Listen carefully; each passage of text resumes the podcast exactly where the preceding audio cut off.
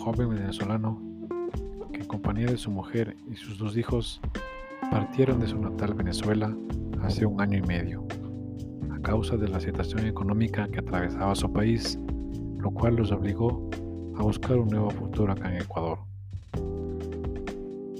Pero todo se le dificultó desde un inicio. Fueron asaltados en la carretera, le robaron sus pertenencias, dinero, no tenían que comer.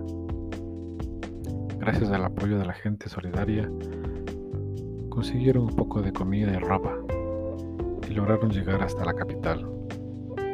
En la ciudad de Quito, las dificultades que siempre acarrean a un migrante fueron enormes.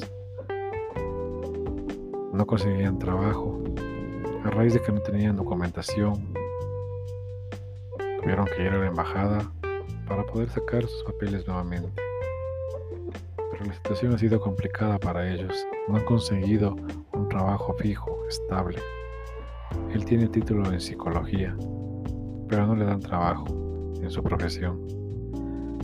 A él se lo encuentra en el terminal de Carcelén cuidando carros o si tiene suerte a veces le contratan en una mecánica que queda diagonal para que los lave, pero es de vez en cuando.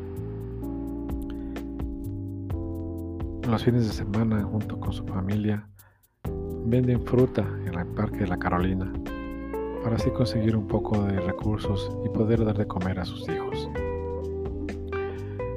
Él sigue luchando para conseguir un trabajo estable, pero su objetivo es lograr pasar de Ecuador y llegar a Chile.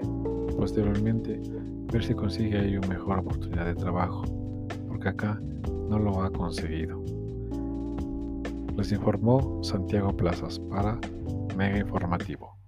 Gracias.